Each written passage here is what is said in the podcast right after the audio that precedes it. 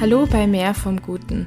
Vielleicht gibt es Tage, an denen du dich selbst nicht ausstehen kannst. Vielleicht ist dir auch in der vorletzten Podcast-Folge, wo es um das Genießen ging, aufgefallen, dass es dir schwerfällt zu genießen, weil du das selbst gar nicht für dich so richtig annehmen kannst. Und vielleicht hast du gemerkt, dass da dahinter so das Thema Selbstliebe steckt. Vielleicht kommst du dann sogar in das rein, dass du dich über dich selbst ärgerst, weil du dich nicht selbst lieben kannst oder weil du jetzt nicht genießen kannst.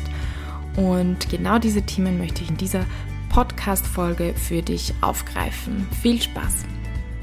Hallo und herzlich willkommen bei Mehr vom Guten, dem Podcast für deine persönliche und berufliche Weiterentwicklung. Mein Name ist Lisa Kögler, ich bin Coach und Lebensberaterin. An dieser Stelle möchte ich mich bedanken bei all den Friday Night Talk Teilnehmerinnen, die bisher schon mal dabei waren, egal ob einmal oder öfter oder immer, weil genau die Menschen machen den Friday Night Talk zu dem, was er ist. Und ich habe den in mein Herz geschlossen. Ich finde den großartig. Es gab auch eine Rückmeldung von einer Teilnehmerin, dass es ein Raum ist, wo man ehrlich sein kann, wo man ohne Masken sein kann. Und das hat mein Herz aufgemacht, weil genau das die Vision davon ist. Wenn du sagst, du willst das auch erleben, dann komm vorbei, schalt dich rein. Freitags 18 Uhr. Du findest den Anmeldelink auf meiner Homepage. Es ist völlig kostenlos. Komm einfach hin. Wir treffen uns zwar online, ich finde, dass es aber trotzdem super möglich ist, dort eine intime Atmosphäre zu schaffen und wirklich über auch tiefgehende Themen zu reden. Also schau einfach mal vorbei und schau und hör es dir an. Natürlich ist es nicht jedes Mal gleich intensiv, aber es ist wirklich eine schöne Gelegenheit und Sache und ich würde mich sehr freuen, dich dort auch mal anzutreffen. Ich möchte in diese Folge mit einer kurzen Geschichte starten. Ich war an der, auf der Autobahn mit dem Auto unterwegs und plötzlich hat es Bling gemacht und eine Kontrollleuchte hat aufgeleuchtet. So etwas, was man sich wirklich nicht wünscht auf der Autobahn. Ich wünsche mir das generell beim Autofahren nicht. Also ich bin so jemand, ich mag mit dem Auto eigentlich möglichst wenig zu tun haben, finde das auch eher ärgerlich. Jedenfalls, es war die Ölwechsel, die Ölkontrollleuchte. Gut, jetzt habe ich mir gedacht, ja, das Öl, ich weiß, das ist für den Motor sehr wichtig. Was mache ich? Ich habe dann angefangen herumzutelefonieren, zu telefonieren, natürlich nur mit Lautsprecheranlage und herauszufinden, wie tragisch jetzt das Ganze ist. Und ja, doch, ich sollte schon stehen bleiben, möglichst bald ähm, und hier ein Öl nachfüllen oder zumindest mal den Ölstand kontrollieren.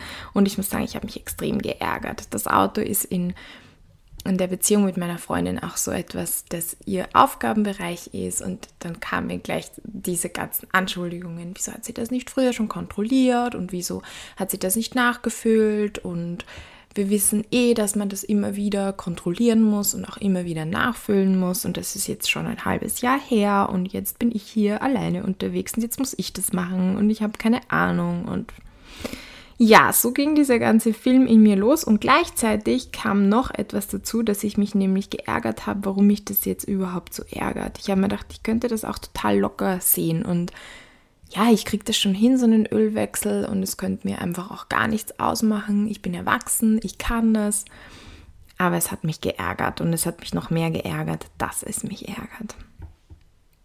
Das ist so ein super Beispiel von einem Negativspirale, in die man da hineinkommen kann. Im Kern geht es bei Selbstliebe darum, dass es einen Anteil in einen gibt, den man selbst ablehnt.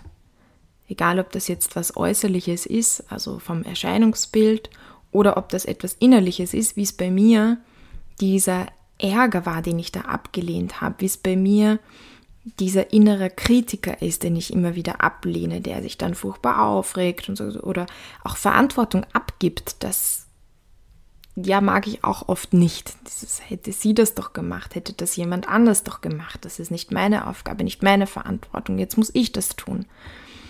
Also im Kern geht es bei Selbstliebe darum, dass es einen Anteil in einen gibt, den man ablehnt, also eine Stimme. Das Gegenteil von diesem Ablehnen ist Selbstliebe.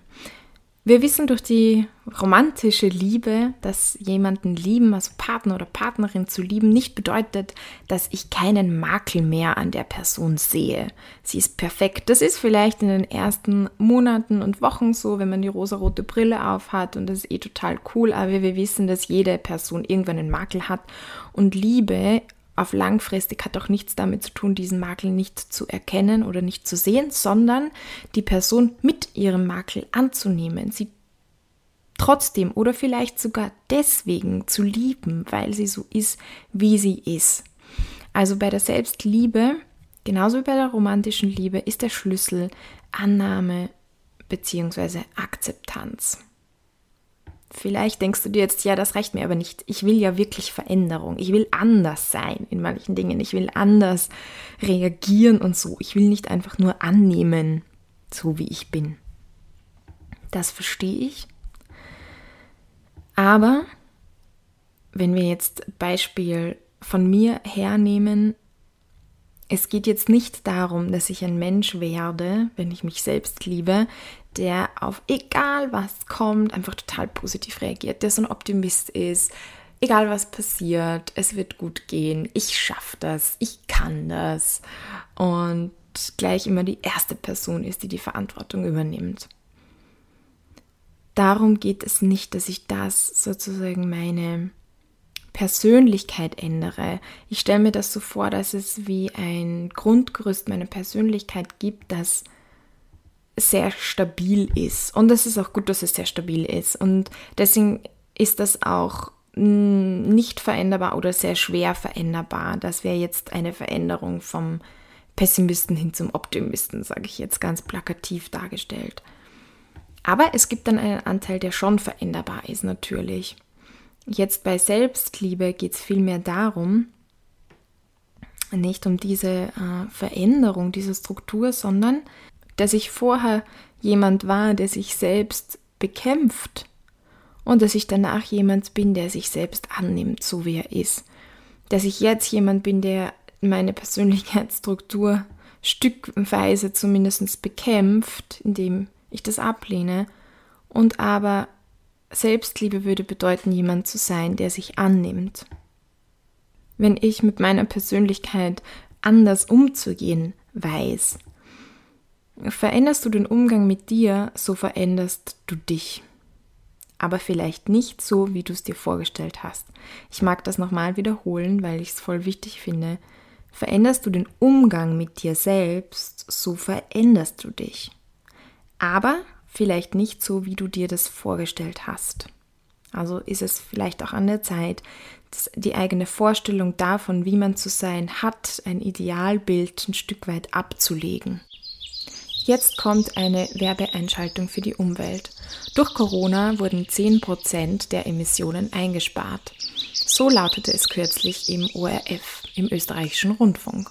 Wir können uns auf die Schulter klopfen, oder? Nun, Österreich hat sich dazu verpflichtet, bis 2030 seine Treibhausgasemissionen gegenüber 2005 um 36 Prozent zu reduzieren. 2005 lagen die Emissionen bei 92 Megatonnen.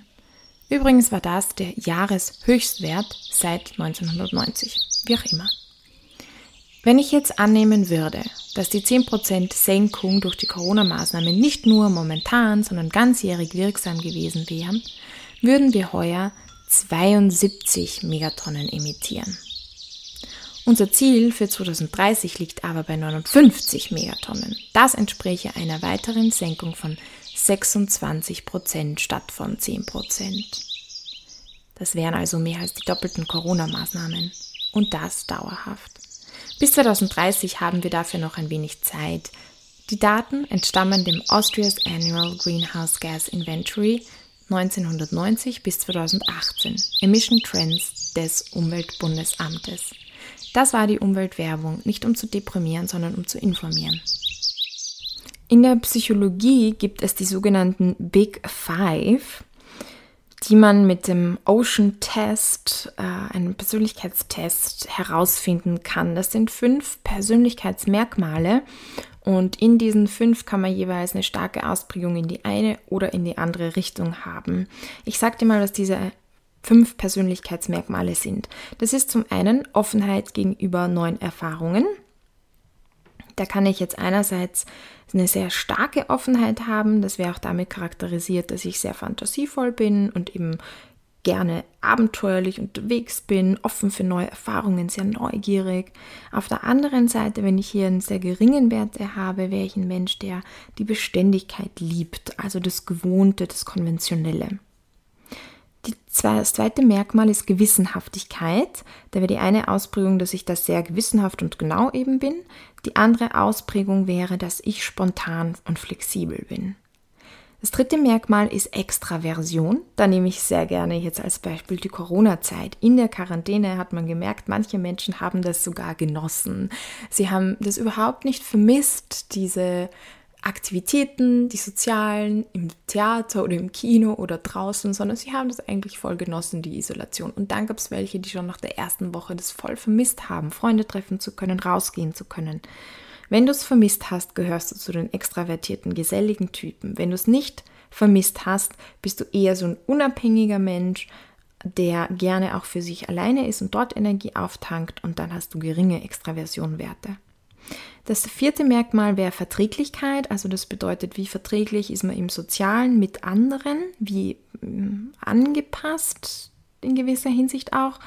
Da wäre die eine Ausrichtung, dass man eher so altruistisch veranlagt ist, also für andere auch die Bedürfnisse der anderen erkennt und sich dafür einsetzt und die befriedigen möchte. Harmonie, mm, Harmonie, dass das auch ein großer Wert ist. Das andere extrem wäre, egozentrisch mehr zu sein. Und dann jetzt fünftes und letztes Merkmal wäre der Neurotizismus. Das bedeutet, dass äh, wenn man hier hohe Werte hat, man eher zur Ängstlichkeit neigt, zum Grübeln, ja, negativ auch über die eigene Zukunft nachzudenken, während wenn man geringe Werte beim Neurotizismus hat, ist man eher zufrieden und entspannt.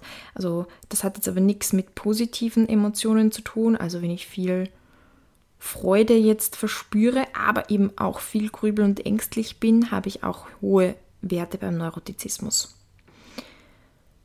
Genau, da kannst du jetzt selber mal überlegen für dich auch, wo stehst du da, wo würdest du dich einordnen. Wahrscheinlich hast du das eh jetzt schon gemacht beim Mithören. Du kannst aber auch einen Test machen. Ich habe dir dazu einen Link in den Show Notes dazugegeben. Auch auf Instagram habe ich dann ähm, den Link genannt. Und da kannst du auch diesen Test machen. Das sind einfach so Fragen, wo du dich dann einordnest und das Ergebnis direkt bekommst. Vermutlich hast du nicht nur ein Bild davon, wie du denkst, dass du bist, sondern auch ein Bild, wie du gerne sein möchtest. Ich habe so das Gefühl, dass in unserer Welt oder in unserer derzeitigen Zeit es auch so ein Bild, ein Idealbild gibt von einem Menschen, der wäre sehr offen, sehr fantasievoll, sehr neugierig, der wäre vielleicht weniger gewissenhaft, weil eher spontan flexibel. Der wäre extravertiert, gesellig. Der wäre verträglich, altruistisch, also dem ist auch die, die Mitmenschen und die Umwelt sind ihm wichtig. Und der wäre wenig neurotisch, also zufrieden, entspannt, besonnen. Das wäre so ein Idealbild, was ich erkennen kann. Vielleicht ist es auch mein Idealbild. Wäre ich auch gespannt, wie du das wahrnimmst oder was dein Idealbild ist. Spannend ist es jetzt, dass wenn wir in die Evolution schauen, also wenn wir sagen, es gibt so ein Idealbild, ja, dann müsste sich das ja in irgendeine Richtung entwick entwickelt haben. So wie zum Beispiel auch in dem Tierreich wir das ja beobachten können, dass wenn wir jetzt den Pfau hernehmen oder irgendeinen Singvogel hernehmen, die schönsten männlichen, meistens sind es da die männlichen Exemplare, die finden die Weibchen am meisten attraktiv, mit denen paaren sie sich dann auch am liebsten und über die Zeit setzen sich diese schönen und Anführungsstrichen Merkmale durch. Also ein großes Pfauenrad oder eine schöne Musterung, Kennzeichnung bei männlichen Singvögeln. Das ist evolutionäre Selektion.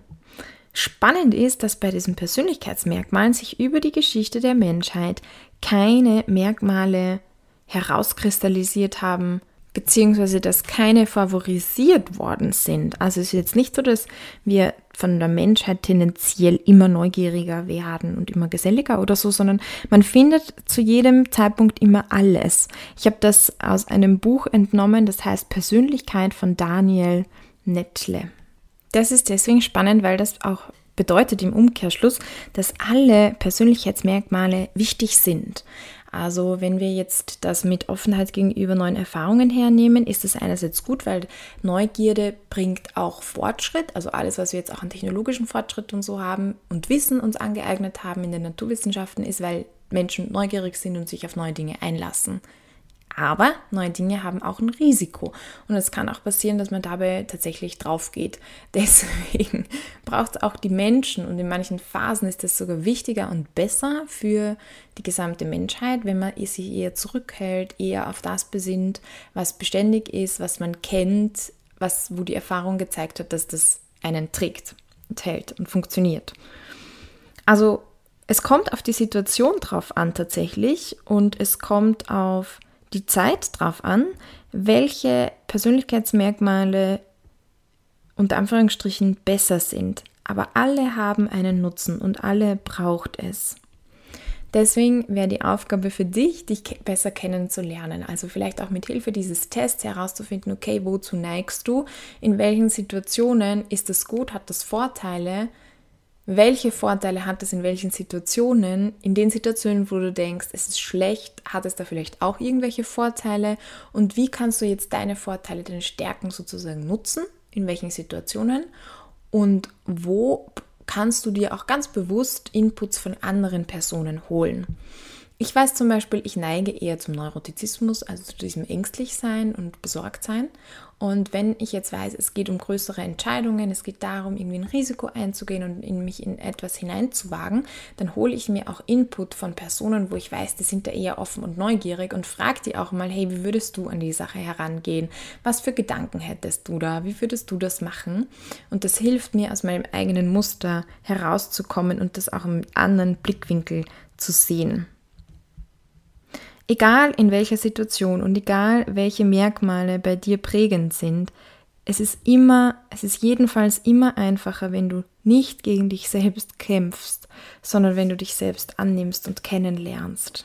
Das ist in jeder Situation einfacher und da habe ich drei Ebenen, auf denen du dir das vorstellen kannst. Einerseits mit dir selbst, dass du hier in deinen Selbstgesprächen und wenn in deiner Beziehung mit dir selbst nicht oder aufhörst, diesem Ideal nachzurennen, sondern dich selbst kennenlernst, da auch mal neugierig bist sozusagen, offen und neugierig, wie das so ist mit dir und wie du so tickst und wozu du neigst. Dann auf einer zweiten Ebene im Umgang mit anderen, also jetzt mit Einzelpersonen, Partner, Partnerin, Freundinnen. Da kannst du deine Stärken einbringen, so wie ich dir auch das Beispiel mit meiner Partnerin genannt habe. Also sie ist diejenige, die wenig neurotisch ist und eher offen und neugierig an Dinge herangeht und ein Optimist ist. Das hilft mir. Und auf einer dritten Ebene in deinem eigenen Wirkungskreis, also jetzt gesellschaftlich betrachtet, aber dort, je nachdem, wie groß eben dein Wirkungskreis ist, ja, in meiner Arbeit, Freunde und so, oder okay, ich bin sogar, ich habe irgendeine Funktion auf Gemeindeebene, ich bin in der Politik tätig oder ich bin Influencerin und habe, keine Ahnung, eine Million Follower, ja, ist ein anderer Wirkungskreis.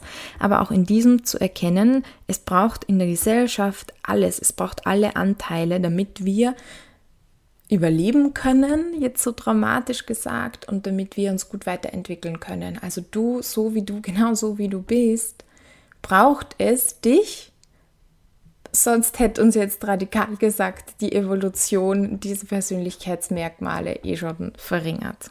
Ja, also es ist gut so, wie du bist. Zum Abschluss habe ich noch eine Geschichte für dich mitgebracht aus einem Buch, das heißt Du bist einmalig von Max Lucado. Das ist eigentlich ein Kinderbuch, aber ich mag es total gerne. Es findet statt in einer Stadt. Und dort leben die sogenannten Wemmix. Wemmix, das ist ein Volk von Holzpuppen. Und die Wemmix, da gibt es manche, die können Dinge sehr, sehr gut und die sehen auch sehr schön aus und die haben ein schön poliertes Holz und die können hochspringen und so Kunststücke machen. Und dann gibt es Wemmix, die können nicht so hoch springen, die sind anders, die haben kürzere Nasen oder das Holz ist nicht so schön poliert und ja, jeder ist eben, jede Wemmig-Holzpuppe ist ganz einzigartig und einmalig. Und was sie so den lieben langen Tag machen, ist, dass sie sich gegenseitig entweder Sternchen oder graue Punkte aufkleben. Ein Sternchen kleben sie sich dann auf, wenn sie etwas ganz besonders toll finden. Also wenn jemand ein ganz besonderes Kunststück macht oder besonders schön aussieht. Und einen grauen Punkt bekommen die, wo sie finden, die sehen nicht so toll aus oder die können nicht so tolle Sachen. Also sie sind Tag ein, Tag aus mit dem beschäftigt. Und manche Puppen, die bekommen schon goldene Sternchen, einfach weil sie schon so viele andere goldene Sternchen haben. Und die, und die Holzpuppen finden das toll. Und dann gibt es auch Holzpuppen, die haben ganz viele graue Punkte drauf. Eine Puppe mit ganz vielen von diesen grauen Pünktchen heißt Puncinello. Und Puncinello ist extrem traurig und es wird so schlimm, dass er eines Tages gar nicht mehr aus dem Haus gehen möchte, ganz einfach, weil er sich denkt, dann macht er sicher wieder irgendeinen Fehler, dann stolpert er irgendwo drüber oder er sagt irgendwas Blödes und die Leute kleben einem, die, die Holzpuppen kleben ihm wieder graue Punkte drauf und das möchte er nicht. Und die, die anderen Holzpuppen glaubten einfach, dass Puncinello keine gute Holzpuppe sei. Und mit der Zeit und mit den Punkten glaubte Puncinello das von sich selbst auch. Wenn er unterwegs war, dann blieb er hauptsächlich bei den Holzpuppen, die auch viele graue Punkte hatten. Da fühlte er sich ein bisschen besser. Eines Tages aber traf er ein Wemmig-Mädchen und er konnte es kaum glauben. Sie hatte nämlich weder Sternchen noch Punkte. Das war erstaunlich. So eine Puppe hatte er noch nie gesehen und er fragte sie, woran es denn lag, dass sie weder Punkte noch Sternchen hatte. Und sie sagte, dass es nicht etwa daran lag, dass die anderen ihr nichts aufkleben wollen, aber immer wenn sie das versuchen, egal ob Sternchen, weil sie das bewundern an ihr, dass sie keine Aufkleber hat, oder Punkte, weil manche Leute das blöd finden, dass sie keine Aufkleber hat, egal was die anderen Holzpuppen versuchen ihr aufzukleben, die Aufkleber fallen immer einfach wieder ab. Das fand Puncinello ganz schön toll und er wollte wissen, wie sie das denn macht. Lucia erklärte ihm daraufhin, dass sie jeden Tag zu Eli geht. Eli ist der Holzschnitzmeister, der alle Holzpuppen macht und herstellt. Puncinello fand die Idee zuerst komisch und hatte auch den Einwand, was, wenn Eli ihn gar nicht sehen wollte. Schließlich konnte er jedoch den Mut fassen, sich aufraffen und ging selbst zu Eli hin. Punchinello macht sich also auf den Weg und ging zu dieser Werkstatt von Eli. Und als er dort angekommen war, sah er, wie groß der Meister Eli war und er sah seinen Werktisch und den großen Hammer und das war alles ziemlich beängstigend und er wollte sofort wieder kehrt machen. Aber da hörte er schon seinen Namen, Punchinello. Wie schön, dass du da bist, komm rein, lass dich anschauen. Punchinello war überrascht, dass Meister Eli seinen Namen kannte, aber der sagte nur natürlich, weil ich hab dich doch gemacht. Eli sah Punchinello liebevoll an und sah all seine grauen Punkte. Und er sagte zu ihm, sieht so aus, als ob du schlechte Noten bekommen hättest. Ich wollte das nicht, sagt Eli. Ich habe alles versucht. Aber Meister Eli sagte nur, du musst dich vor mir nicht verteidigen. Mir ist egal, was die anderen Wemmix denken. Wirklich? Ja, und das sollte dir auch egal sein. Wer sind die denn, dass sie dir Sternchen oder Punkte vergeben? Sie sind nur Wemmix, genauso wie du. Was Sie denken, ist unwichtig, Punchinello. Es ist nur wichtig, was ich denke. Und ich denke, du bist einmalig. Punchinello wollte es glauben, dass er einmalig war, aber er konnte es nur ganz schwer glauben. Aber er sah die Augen von Meister Eli und wie liebevoll er ihn ansah, und in dem Moment berührte das sein Herz. Noch nie war er von jemandem so angesehen worden. Er wusste nicht, was er sagen sollte. Punchinello fragte den Meister, warum bei Lucia die Aufkleber nicht kleben bleiben. Der Holzschnitter Schnitzer antwortete, weil Lucia beschlossen hat, dass es wichtiger ist, was ich denke, als das, was die anderen denken. Die Aufkleber haften nur, wenn du es zulässt. Je mehr du mir und meiner Liebe vertraust, desto weniger bedeuten dir die Aufkleber der anderen. Punchinello war sich nicht sicher, ob er das verstanden hat und seine Aufkleber klebten noch immer auf ihm. Aber Eli sagte, das braucht einfach seine Zeit. Komm jeden Tag zu mir und du wirst sehen, es wird funktionieren. Eli lächelte, er hatte Hoffnung und als er das Haus des Meisters wieder verließ, fiel ein grauer Punkt von ihm ab. Ja, das war die Geschichte, du bist einmalig. Die Vorstellung, in einer Welt zu leben, wo andere einen ständig bewerten und ständig was aufkleben, ist schrecklich oder nicht, vor allem wenn es noch so sichtbar ist mit diesen Punkten und Sternchen. Aber noch schrecklicher ist, denke ich, diese Welt in sich verinnerlicht zu haben, also mit sich selbst die ganze Zeit so umzugehen. Und da möchte ich dir die Frage mitgeben, wie willst du mit dir selbst umgehen? Willst du dir selbst ein Eli sein oder willst du dir selbst eine Holzpuppe sein? Jetzt nochmal eine kurze Zusammenfassung von dieser Podcast-Folge. Im Kern von Selbstliebe geht es darum, die Anteile, die du in dir oder von dir ablehnst, die anzunehmen. Und das bedeutet nicht, sie jetzt toll zu finden, wie großartig, dass ich so bin. Es heißt einfach nur, sie nicht mehr abzulehnen, sondern sie anzunehmen, sie dazulassen, vielleicht mal das Positive zu erkennen und anders mit ihnen umgehen zu können. Das ist das erste, Kern von Selbstliebe. Zweite, heute gibt es ein Idealbild, wie man sein sollte. Was ist dein Idealbild, wie du sein solltest? Aber werde dir bewusst und sei dir bewusst, die Gesellschaft braucht alle Persönlichkeitstypen. Sie braucht dich genauso, wie du bist mit deinen Character Traits. Ich hoffe, dass dir die Podcast-Folge gefallen hat. Wenn ja, freue ich mich sehr über eine Bewertung. Wie du weißt, wird dadurch der Podcast besser gerankt und es können ihn auch andere finden. Egal, ob du einen Kommentar da lässt oder also auf iTunes oder einen Daumen nach oben auf einer anderen Plattform wie YouTube oder auch Instagram. Eine letzte Ankündigung habe ich noch. Am 12. Oktober startet nämlich wieder die Expedition Y. Diesmal schon zum, ich glaube jetzt vierten Mal. Ja, es ist unglaublich. Es gibt dazu auch ein Friendship-Ticket. Da bekommst du das Ticket um 320 statt 420 Euro. Also wenn du sagst, hey, ich kenne jemanden, den interessiert das auch. Wenn ihr es gemeinsam macht, habt ihr beide was davon. Und wenn du noch nicht weißt, worum es geht, schau einfach auf meine Homepage www.verbesserlich.com slash exy, also exy, xy. Die Expedition Y ist eine Expedition, neugieriges Herangehen, eine Entdeckung deiner selbst, deines Sweet Spots, einem liebevollen Umgang mit dir selbst und auf dem aufbauend dann herauszufinden, wie möchtest du dir dein Leben, deinen Alltag, deinen beruflichen Alltag und auch deinen privaten gestalten.